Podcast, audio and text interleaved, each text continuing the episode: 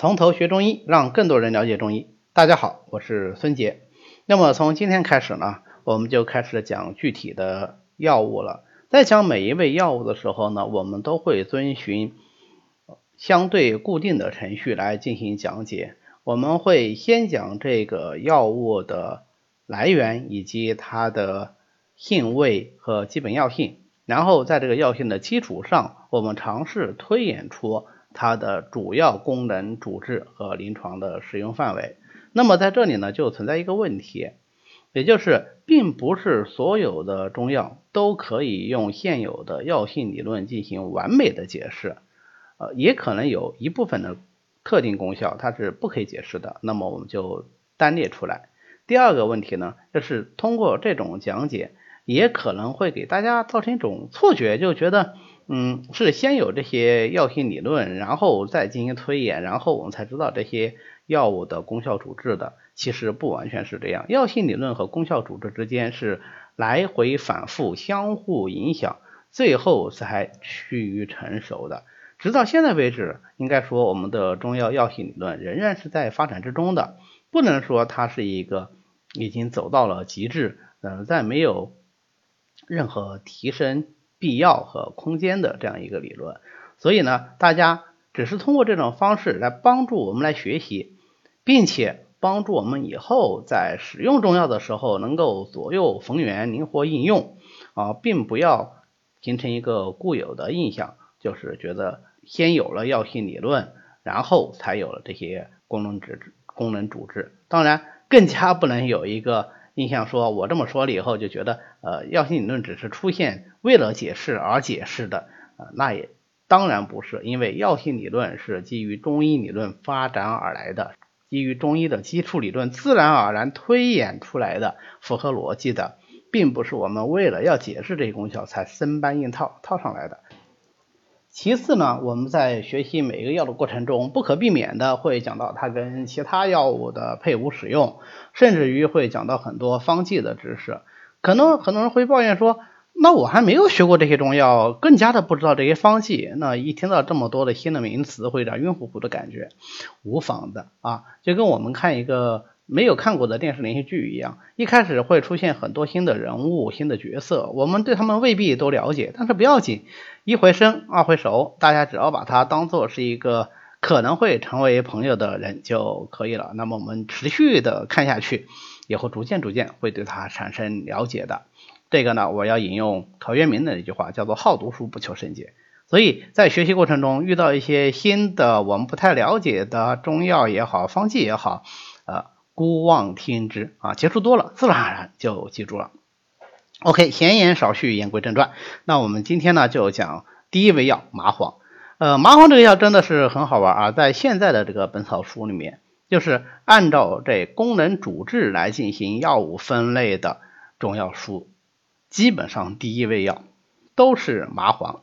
那么麻黄它是一个什么药呢？麻黄辛微苦而温。归肺、膀胱二经，因为它胃心能散，所以啊，很明显它肯定能够发汗。上哪里啊？上表啊，对不对？因为它归肺经，肺主皮毛，肺主表，所以它胃心能散，就能够发汗，是发汗之重剂，所以把它放到发汗药的解表药的第一味药。那么，既然说它能够散肺，肺主皮毛，肺主宣散，所以呢，它就能够帮助肺来宣畅气机。既然是这样，如果肺失宣降了，不能够宣畅气机了，就会出现什么？肺气上逆而为咳喘。这个时候用麻黄帮助肺来宣畅气机，不就有平喘的作用吗？所以麻黄的第二个作用啊，就是平喘。麻黄的第三个作用呢，与它入膀胱经有关系。因为麻黄辛为苦而温，能入膀胱经。膀胱者，周都之官，津液藏连，气化则能出矣。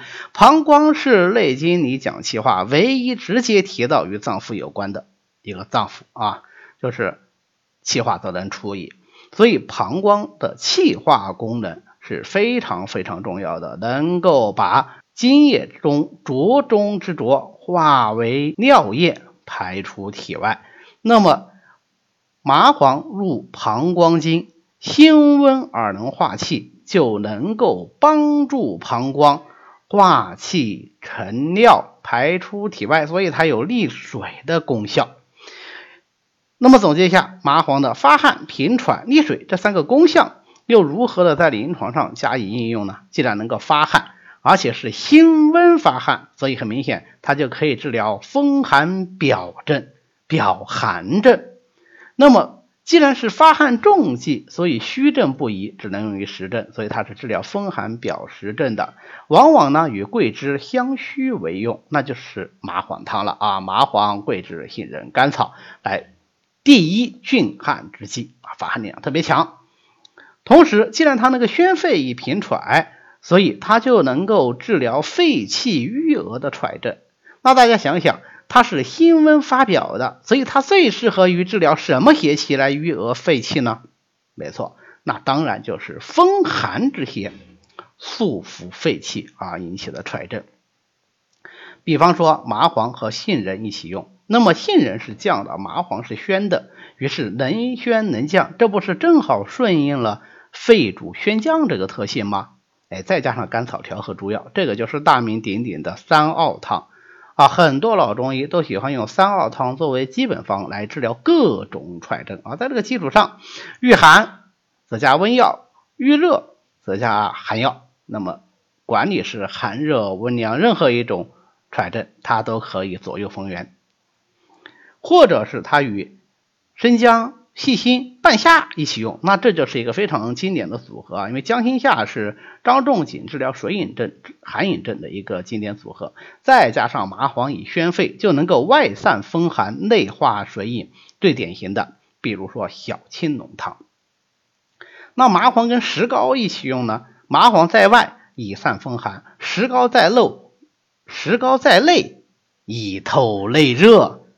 那就能起到一个外散内透的作用，特别适合于什么寒包火啊，对吧？外面有寒，里面有火，典型的，比方说麻杏石甘汤。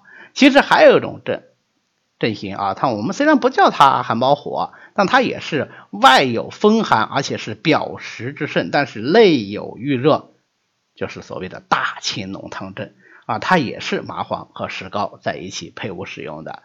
再比方说月饼汤。它也是麻黄石膏配伍使用，外散内透啊，所以这是一个非常经典的搭配。那既然麻黄能够利尿，能够行水，我们再想一想，利尿行水，它不就能够治水肿吗？那对于麻黄来说，它又最善于治疗哪一种类型的水肿呢？它入肺而走表，所以很明显，它善于治疗风水在表的水肿啊，所以它知善治风水症。我们讲。治疗水肿无非就是开鬼门、洁净腑、精以食服啊，就是用药上来说，主要是这三大法门。那其中的开鬼门就是发汗啊，发汗治水肿，麻黄是其中之要药啊，非常重要的一个药物。比方说用麻黄与姜竹相配，那就是月碧加竹汤，它治疗风湿在表症啊。月饼汤其实也很好记的，我们前面讲。这个麻石同用能够外散内透啊，举的例子也说的是月饼汤，所以月饼汤实际上是麻黄、石膏、生姜、甘草，月饼加竹汤呢就再加一个白术啊，非常简单，它就能够治疗在表之水气病。那么既然麻黄有这么多功用，呃，它有什么临床禁忌呢？啊，当然有了。你看它辛温，它表散，它发汗力量特别强，所以对于那些腠理本自疏松、本身就有汗出的，是不是就不太适合用麻黄啊？对，所以表虚自汗呐，呃，阴虚盗汗呐，这种腠理本虚的就不能再宣散它的表气了，就要禁用麻黄。那么另外一方面呢，它宣肺的力量特别强。那如果说现在是肺气不能收敛，或者是肾不纳气，呼吸无根，我还能不能再表散？我能不能再去宣肺散气啊？就不可以哦。所以这个种情况下，虽然它也会有喘症，但它不是风寒宿肺引起的喘症，而是咳喘无根、肾不纳气引起的喘症，就要禁用麻黄。好，那么关于麻黄呢，我们今天就。讲到这里，大家可以直接扫表下方的二维码来与我联系，也可以直接搜索微信公众号 b m z z y j t 啊，就是百密斋中医讲堂的拼音首字母来加我们的微信。谢谢大家，我们下次再见。